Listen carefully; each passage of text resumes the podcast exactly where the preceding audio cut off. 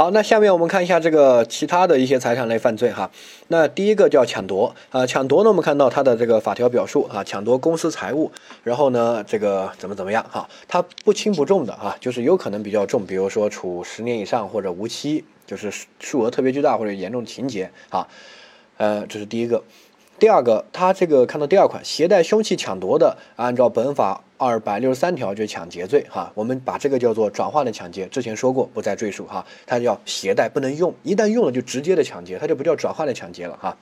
呃，下面抢夺呢，我们注意一下，呃，第一个点就是我们一般的观点，新的这个观点认为，抢夺呢，它的最标准的一个结构呢，啊，没有争议的，应该是对物有这个啊暴力，啊，对物有暴力。啊比如说一把把它夺走，我走在路上啊，他一把把我的金项链、我的耳环、我这个包给他拽走、夺走，对吧？他他跟盗窃不一样，小偷那种很怂的，悄悄的偷，我大喝一声，他就不敢这个跟我说话就跑了，对吧？那个叫小偷。而这个抢夺犯呢不怂的，但他又没有像抢劫那么彪悍，不敢跟我面对面，他觉得跑得快，一把夺了就跑，哈，这个叫抢夺。所以抢夺相当于介于盗窃和抢劫中间，但它更偏向于这个盗窃一些，哈，呃，就是。没有那么彪悍，不像抢劫哈。但是如果一个抢夺犯他携带了凶器，就证明他想用，对不对？我们也说了，这种携带凶器抢夺，他要随时享用的想法，在抢劫罪那边说过。所以呢，这种情况呢，应该是属于这个更偏向于抢劫罪那边了。我们把它叫做转化的抢劫哈，理解？嗯，下一个，呃，但有一些这个，呃。这种情况抢夺的这个情况哈，对人是有危险的，因为就在我旁边一一扯，可能把我耳朵都扯掉了，对吧？项链一拉，可能把我这个脖子都勒勒出血啊，等等的啊。我的包一扯，然后呢，有些人骑着摩托车抢包，这些其实其实也是抢夺，叫飞车抢夺哈。然后可能我不放手就拖拽我这个身体都受伤了啊，等等的哈。所以呢，它会比盗窃要重一些，对人有一定的危险。但是有些抢夺啊，它对人没有危险。就之前我们说盗窃和这个抢夺的区分，就在于两个学说，一个叫秘密说，一个就是另外一个呃区分标准是有没有对人有危险，对不对？哈，这种情况呢就是有观点的争议哈，这个呢可以参考盗窃罪那边说这个呃观点展示的那个部分，对不对？哈，秘密说就认为这种情况他还是要定抢夺。虽然对人又没有危险，但是他认为盗窃和抢夺的核心区别是行为是否是秘密的，对吧？这种公然的方式就是抢夺，虽然没有危险，他也是抢夺啊。然后呢，另外一个这个。就是抢夺是对人有危险，盗窃是对人没有危险，不管秘不秘密，它是以这个为判断标准的话，那么这种情况，如果财物跟人有一定的距离，那么他认为这种情况应该是一种盗窃，叫公然的盗窃，哈，两种学说。然后考试的时候应该会考这种观点展示的题目，包括主观题，包括客观题。主观题百分之百考观点展示，明确跟你说，哈，两种观点都写。而这个客观题呢，它也是如果那么如果那么这样的选项的一个表述，也要两掌握两种观点。好，之前讲过，这个大家再去看一下啊。好，下一个这个转化的抢劫，这个就是携带凶器抢夺，对吧？那这个我们注意一下，第一个要有享用的意图，不然你携带凶器为什去抢夺干嘛，对吧？好，如果这个只是普通的水果刀啊，装着削削水果的，根本没有意识到我到时候要用这个水果刀去抢劫的使用的这个意图，那不构成，因为这种情况就只是没有用，一旦用了就是抢劫，而且是直直接升级的抢劫，不属于这种转化的抢劫，对吧？它就是在那个临界点，但是我们觉得这种人也很危险了，直接把它认定是一种抢劫，叫转化的抢劫哈。呃，这个呢，在呃我们抢劫罪那个部分有啊，这个部分就不再赘述，你可以去复习一下，这两个知识点是一样的。好，下一个叫结果加重犯。结果加重犯呢，你会发现它法条里面没有，但是在司法解释里面有。这个司法解释是二零一四年的一个司法解释哈，它规定了抢夺致人重伤死亡的，可以按照那个刑法那个呃法定刑量刑，可以处十年以上有期徒刑或者无期徒刑。它其实它罚的也挺重的，他认为就属于情节特别严重的情况。换句话说，抢夺罪的结果加重犯在司法解释里面，所以抢夺罪有没有结果加重犯？有，在司法解释哈，这个比较特殊，大概记一下就行了。而且这个司法解释是一。四年的不是特别旧的哈，呃，下一个飞车夺物，这也是一个司法解释的规定哈。这个呢是一个注意规定，什么叫飞车夺物呢？之前在广州地区特别这个突出，就是有些人骑摩托车，然后去抢别人的包，所以导致一些女的晚上出门都不敢背包啊。呃，那这个后面那个广州那个好像就禁摩了，就是摩托车不能入城，就是这些飞车夺物比较严重。很危险，这种对吧？如果你稍微不放手，摩托车又快，你一一拖可能就拖着地上就飞出去了，或者摔伤了，很容易摔断腿啊、毁容啊等等，经常有发生。好，所以这种飞车夺物呢，呃，司法解释有说，啊，如果有如下的情形，应该定抢劫罪。这些就要注意规定哈，我们记一下这个，不用记特很细啊，记一下关键词。第一个叫什么？你看，呃，他驾驶车辆逼撞逼倒别人，排除他人反抗，然后夺取财物。这个他直接开车过来，开摩托车过来撞你，把你撞飞了，然后把东西拿走，这个是什么行为？这个撞的行为是一个抢劫行为啊，他压根就不是抢夺，对吧？这个人特别彪悍，很危险的，撞很容易撞死人的，对吧？所以这个应该定抢劫罪。它就是一种注意规定，没有这条本来就定抢劫，他都开车去撞别人了，这个行为就不是抢夺行为了，它是抢劫行为，是排除他人反抗的行为，对不对？好，第二个，呃，开车。这个被害人不放手而采取强拉硬拽的方式，那这个其实也是一种抢劫行为，因为被害人不放手，然后你强拉硬拽一加速，然后就很危险，对吧？这种行为可以排除他人的反抗，压制他人反抗，对吧？所以呢，还是认定是抢劫行为。好，第三个就是明知会导致一些这个伤亡的后果，然后仍然强行夺取，并造成了轻伤以上的后果的，那这个时候也是属于啊，直接认定是抢劫了啊。所以飞车毒物记这三个关键词：撞啊、逼撞，这是第一块；第二块呢，强拉硬拽；第三块呢，轻伤以上，对吧？这三个关键词出现，就应该定抢劫，不再是抢夺啊。没有这个，只是普通的骑个摩托车去抢夺的，还是定抢夺哈。除非出现这几种情况，那就认定是抢劫哈。掌握好，下一个我们看到这个题目啊，甲驾驶汽车抢夺乙的包。然后汽车属于这个凶器，应该认定为携带凶器抢夺。错，他开这个汽车并不是想用的，对不对？他只是这个方便这个逃跑啊等等的哈。所以呢，这个并不能，这个属于携带凶器抢夺。这个携带凶器抢夺就是想到时候万一夺不下来，我就立刻用这个凶器去抢劫，有这种想法，随时想用的想法，对吧？好，所以他开车去抢夺，只是单纯的想抢夺，并不想把这个作为一种凶器哈。所以呢，这个不属于这里的凶器掌握啊。呃，下一个在包里面放了一块板砖，然后准备抢夺，然后呢夺手提包就跑。由于没有能够使用这个板砖，构成携带凶器抢夺定抢劫罪。正确，你看他一旦用了，就直接升级的抢劫，对吧？但他没有用，没有用，你带块板砖干嘛？不是让你跑得慢吗？就是有随时想用的这个想法，万一夺不下来，老子就抢，我就板砖砸你，对不对？所以这种人只是没有用。只是一用了就直接的抢劫，这个没有任何问题。但是关键就它就没有用。那以前怎么处理呢？以前只能定抢夺，后面法条就写了，这种情况那么危险，怎么还认那个抢夺？应该属于转化的抢劫，就给他定转化的抢劫。哈，这个把一和二好好的品味一下。它关键不是在于那个汽车的解释。所以呢，你看这个凶器，汽车到底属不属于凶器？汽车我觉得比板砖危险，对不对？撞死人。所以呢，你看，你关就在这个。就来看这个词，你根本解释不出来，你解释那块永远学不好。你一定要学分则，分则你要把背后的法理搞懂。为什么携带凶器抢夺要定抢劫？就是因为他要随时想用这个。我开车去抢夺，我并不是想用这个车去抢劫，对吧？我只是拿来逃跑的，我并没有想用，啊，所以呢，这个就不属于这里的凶器，能理解吧？哈，呃，所以呢，在解释那一块其实是考分则的，要把这个分则掌握，不然就永远都学不好啊。下一个小飞呢，这个去超市买把菜刀回家做饭，呃，然后呢放到手提包，偶然遇到一个穿金戴银的大妈，然后呢，呃，这个逃这个抢了东西啊，然后就跑，只构成抢夺罪，正确吗？正确。有人说这不是携带了菜刀吗？为什么不构成携带凶器？呃，抢夺的这个转化成抢劫呢？他根本就没有想用，他是为了回家做饭买的菜刀，对不对？他没有随时想用的这个想法啊，呃。不像那个前面那个第二个，呃，那个板砖就是随时想用的，对不对？这个他都说的很明确，是买把菜刀做饭，然后正好想抢夺一下，他根本不想用这个菜刀的哈，所以呢，不能给他认定为抢劫，还是普通的抢夺。呃，下一个，这个有个人呢，趁别人打电话之际夺别人的包啊，然后这个人紧抓不放，然后就拿出刀威胁。你看这个，这个就属于直接升级的抢劫，那就不是携带凶器抢夺转化的抢劫了哈。因为他已经实际使用了这个，对吧？哈，如果他还没有用呢，那就属于携带凶器抢夺转化的抢劫。但是他直接用了，就直接升级的抢劫。虽然都定抢劫，但是不一样的哈，一定要理解。甚至你在法官在判刑的时候引用的法条都不一样。这个直接升级的抢劫，你直接引用抢劫罪那个法条。如果抢夺转化的抢劫呢，你要两个都用，对不对？你包括在写这个主观题的时候也是一样。这个是作为一个给分点的哈，你写个抢劫。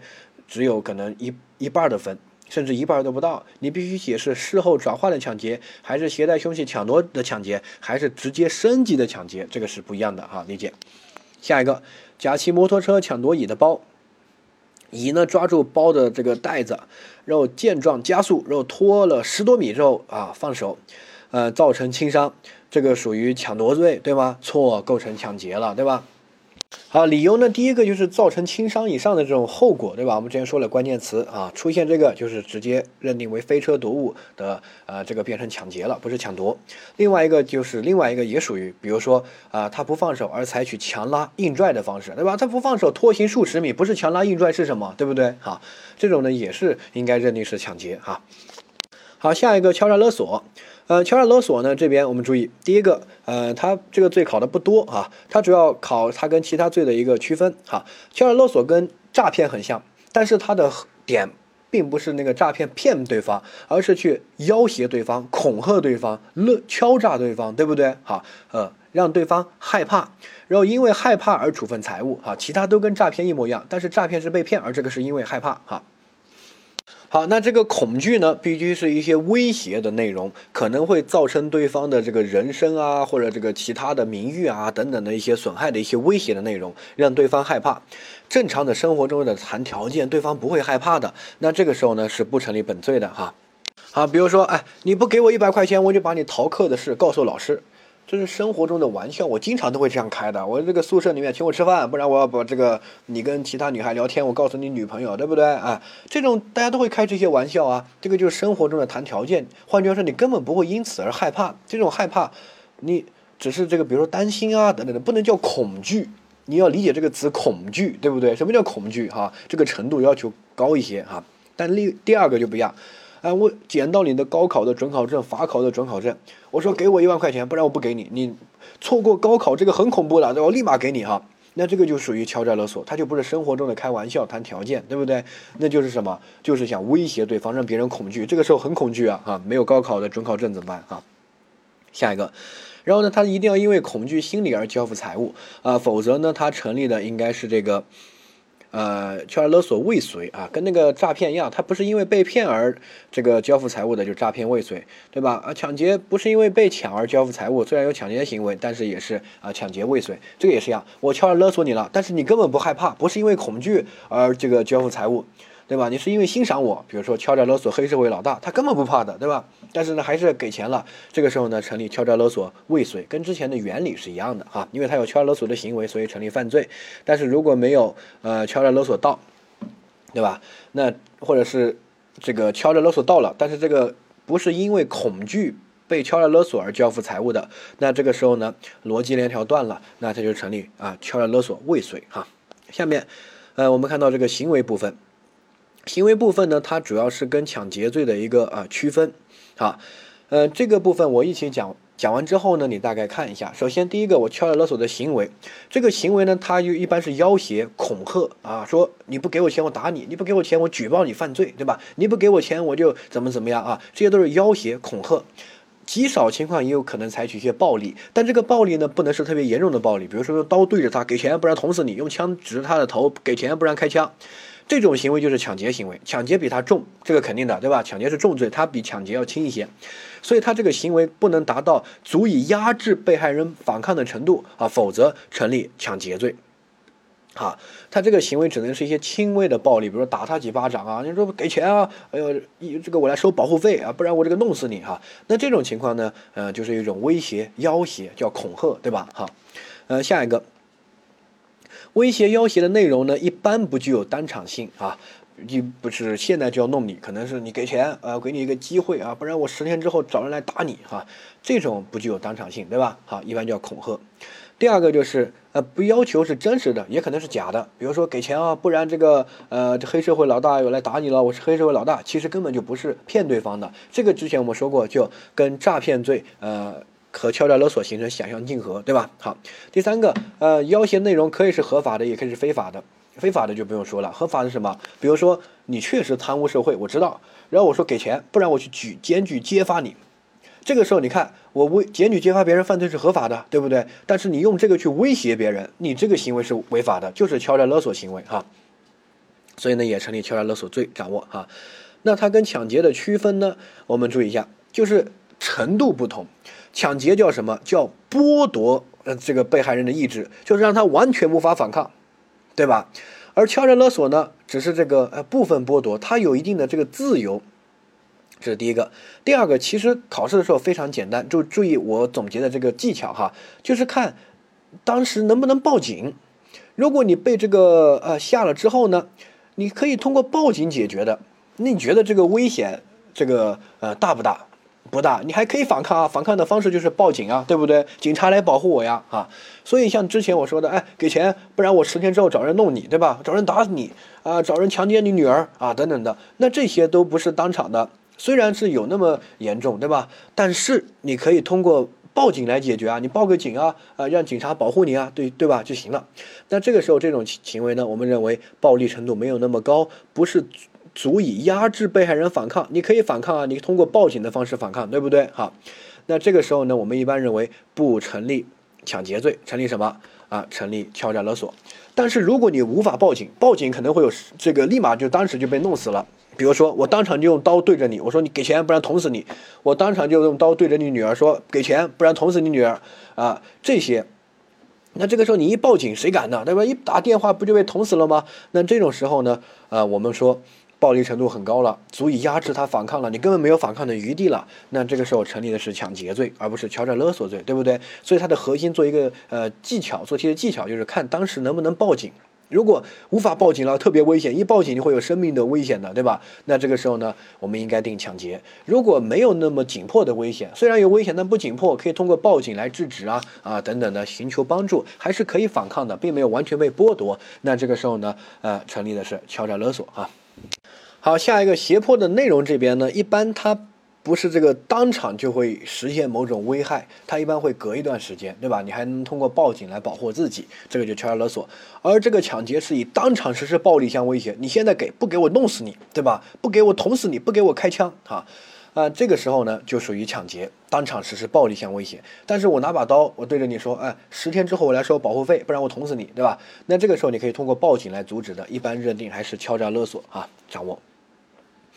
呃，下一个，他是当场实施暴力，这个做一个区分标准，并不是当场要求交付财物，对吧？啊，敲诈勒索也可以要求当场交付呀，给保护费，这就是现在给，那这你现在拿了就好了呀，对不对？也是敲诈勒索呀，对吧？好。呃，这个注意一下，他是用当场实施暴力相威胁。他换句话说，这个当场是实施暴力，当场实施，并不是当场取得财物。你不要看错了哈。那这个他们两罪的区分标准，并不是当场取取得财物，而是当场实施暴力。如果当场实施的这种暴力，那一般认定是抢劫。如果呃准说预告一下，十天之后我来弄你，对吧？那这个给你一个可以反抗的一个机会，寻求报警帮助的一个机会，那一般认定是啊敲诈勒索，对不对哈？好，下一个我们看到这个题目啊，甲到乙的餐馆中吃饭，发现有个餐饮啊，要求向消费者投诉为由进行威胁，索要这个精神损失费啊，三千块钱，构不构成敲诈勒索呢？不构成，这是一个正常的维权行为。但是如果变成三千万，这种时候就构成敲诈勒索，因为这个差额太大，对吧？啊，这种几千块我们还是能够容忍的，虽然一般不会得到支持，但是呢，有些餐馆，比如说像海底捞那种，他的为了名维护他的名誉，他觉得啊这个没问题，我给你，对吧？啊。所以呢，这个一般不成立敲诈勒索。但是像有一些，比如说他就是恶意的，他自己丢一个苍蝇进去，丢一个蟑螂进去，丢一只老鼠进去，说你不给钱我就去举报你，对吧？那这种就是一种恶意的敲诈的行为啊，这种可以成为敲诈勒索罪。但是在吃饭的时候发现苍蝇，那是饭店的过失导致的，然后我要的钱呢也是在合理的范围之内，所以呢不构成敲诈勒索，是一种维权的行为哈。呃，对比另外一个，他事先准备好餐饮去敲诈别人，那这个时候就成立敲诈勒索，对不对？好，掌握。呃，下一个，呃，甲对乙说，马上给我一万块现金，否则你儿子上学的时候后面小心点，我哪天我见到他就弄他。这个时候呢，啊，就给了钱，成不成立抢劫呢？啊，不成立，敲诈勒索，对吧？他没有当场实施暴力相威胁，他是以后实施暴力，对不对？好，所以这个时候你可以报警啊，这些来阻止嘛。呃，没有那么危险哈。第二个，哎，甲抓过身边的乙身边的孩子，对着乙说给钱，不然捅死他。